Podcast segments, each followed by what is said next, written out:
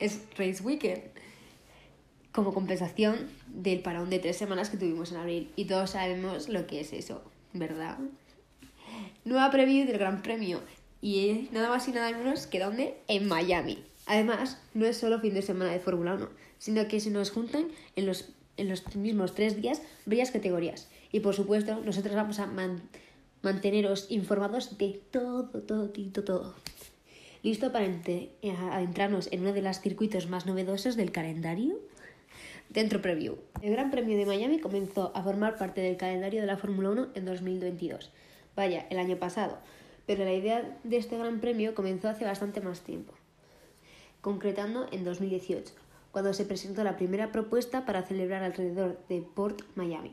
Sin embargo, la vida da muchas vueltas, o eso dicen, y después unas complicaciones a la hora de construirlo lo necesario para la carrera. Se propuso cambiar la ubicación hasta el Hard Rock Stadium, por sus alrededores donde se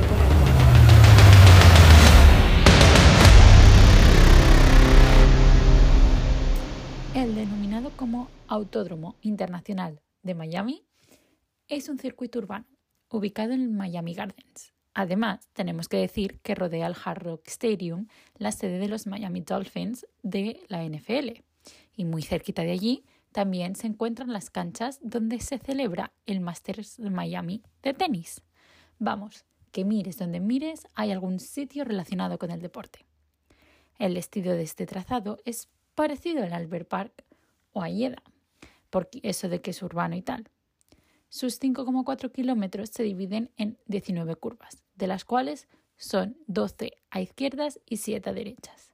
Además, cuenta con tres zonas de DRS y se corre en sentido contrario a las agujas del reloj, lo que significa que es muy probable que el neumático delantero derecho se desgaste más rápido y más fácil que el resto.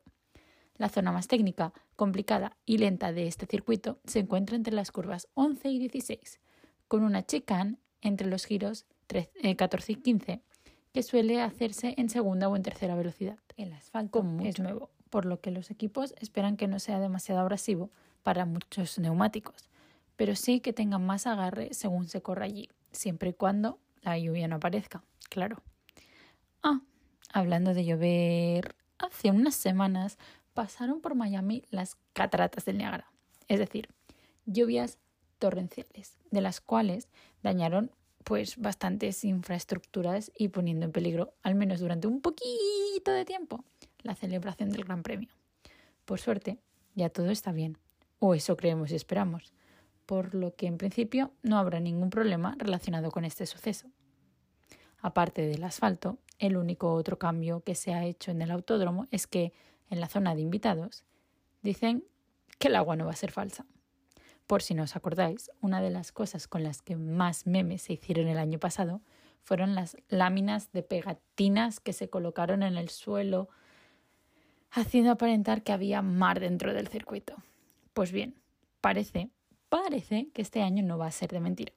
O sea, evidentemente no va a haber un mar dentro, no entendamos mal, pero tiene pinta de que van a construir una piscinita o algo por el estilo para poner agua real.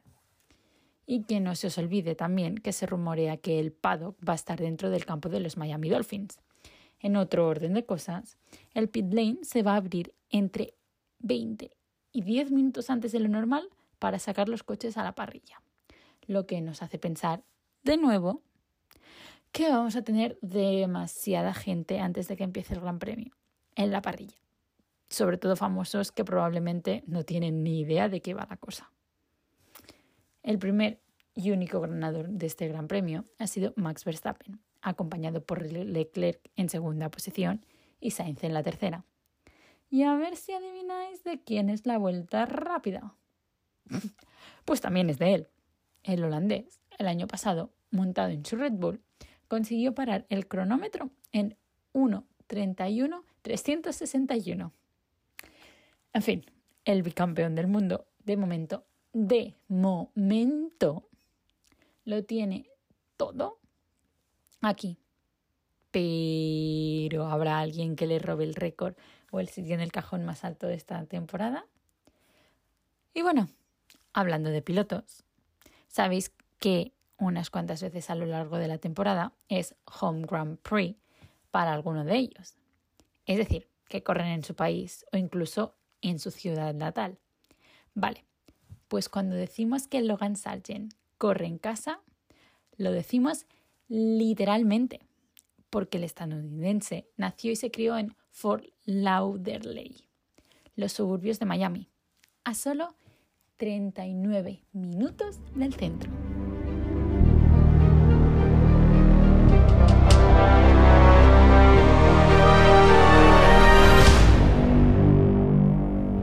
De fórmulas, porque este fin de semana todo va de fórmulas. Mónaco recibe el primer Gran Premio de la temporada, o quizás deberíamos decir el primer e-Prix de la temporada, en un sábado empaquetado.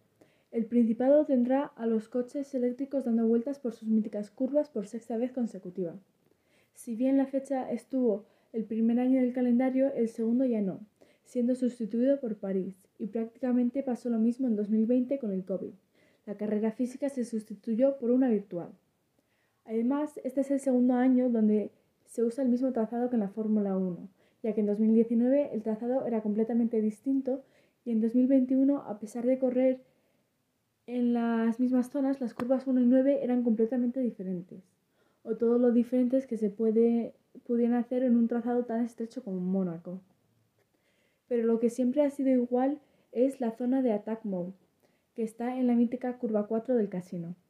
El año pasado la victoria se la llevó Stoffel Van Dorne, y la pole había sido antes de Mitch Evans, pero no son estos los pilotos con más victorias en el trazado. Es Sebastian Buemi, el ex piloto de Toro Rosso y actual piloto de Envision Racing, quien lidera esa tabla con dos victorias en el trazado, 2015 y 2017. También es Buemi quien tiene la mayor cantidad de poles en este trazado, siendo dos, y en los mismos años que ganó. Otros ganadores del trazado son Jean-Eric Bergne y Antonio Félix da Costa. Y no solo nos quedamos ahí, y es que la F1 Academy vuelve este fin de semana, esta vez en la primera de sus dos citas en España, el circuito Ricardo Tormo de Valencia, en un formato de tres días en lugar de dos, como fue en Austria. El viernes dedicado a los dos entrenamientos libres y la clasificación. El sábado veremos, esperemos tener retransmisión esta vez, las dos primeras carreras y el domingo la tercera. Llegamos a Valencia con seis de las 15 pilotos que ya se han subido al podio y dos ganadoras distintas. Además, es carrera en casa para ambas pilotas españolas. En cuanto al campeonato, de momento la clasificación la lidera Marta, tras sus dos victorias y 58 puntos, seguida de Amna Alquabisi, con 36 puntos, y su hermana Hamda Alquabisi, con 26. ¿Podemos esperar que nuestras chicas consigan al menos una victoria cada una corriendo en casa? Pues para eso habrá que esperar al sábado y domingo y ver los resultados. ¿Qué pasará en Miami? ¿Cuántos coches acabarán en Mónaco? ¿Podemos por fin ver competir a las chicas en nuestras pantallas? Con esto y un bizcocho, las dudas os las resolvemos en el próximo episodio.